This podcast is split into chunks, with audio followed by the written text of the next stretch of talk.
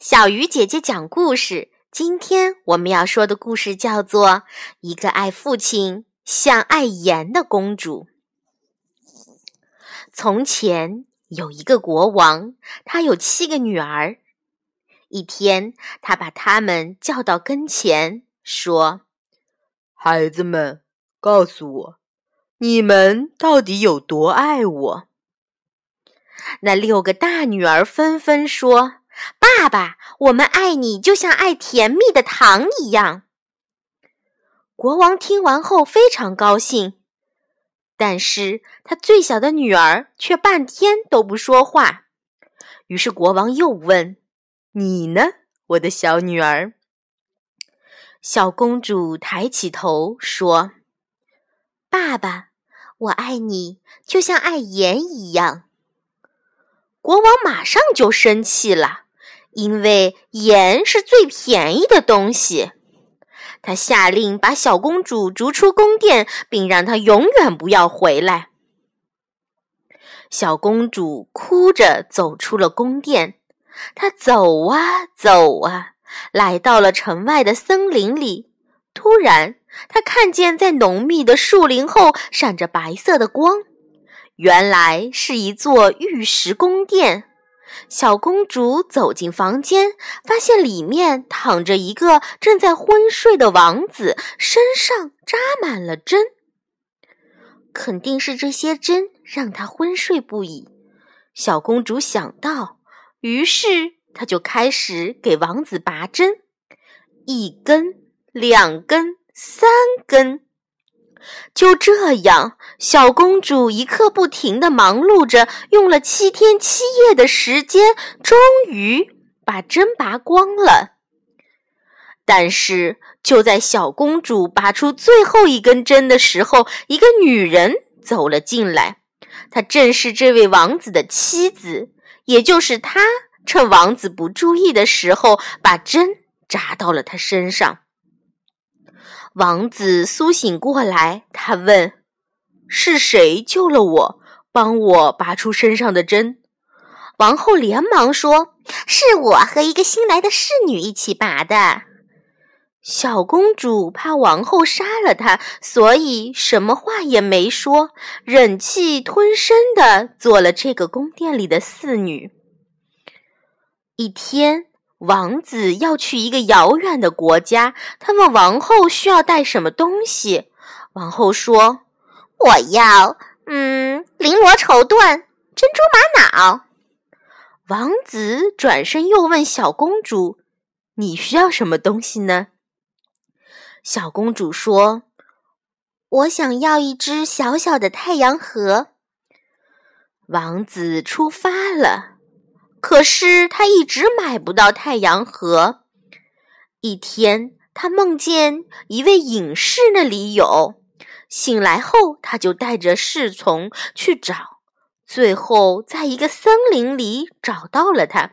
只见他正在呼呼大睡，身上长着很多乱草。王子帮他拔掉身上的草，耐心的等着他醒来。两个星期后，隐士醒来了。他说：“尊敬的王子，谢谢你帮我拔草。你需要我帮你做什么呢？”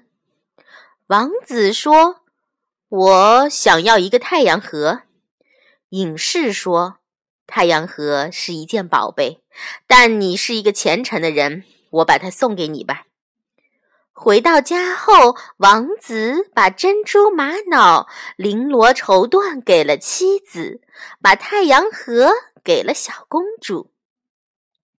晚上，小公主偷偷地跑到森林里，她把太阳盒打开，里面掉出了一只笛子和七个小仙人。小公主拿起笛子吹了起来，那七个小仙人就围着她跳起了舞。吹着吹着，小公主忍不住哭了。美丽的小公主，你为什么伤心落泪呀？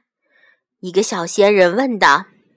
小公主回答说：“我的父亲太狠心，只因为我说我爱他，就像爱盐一样。”就把我赶出了宫殿。而我还爱上了那个浑身被妻子扎满针而被我救了的王子，但他什么也不知道。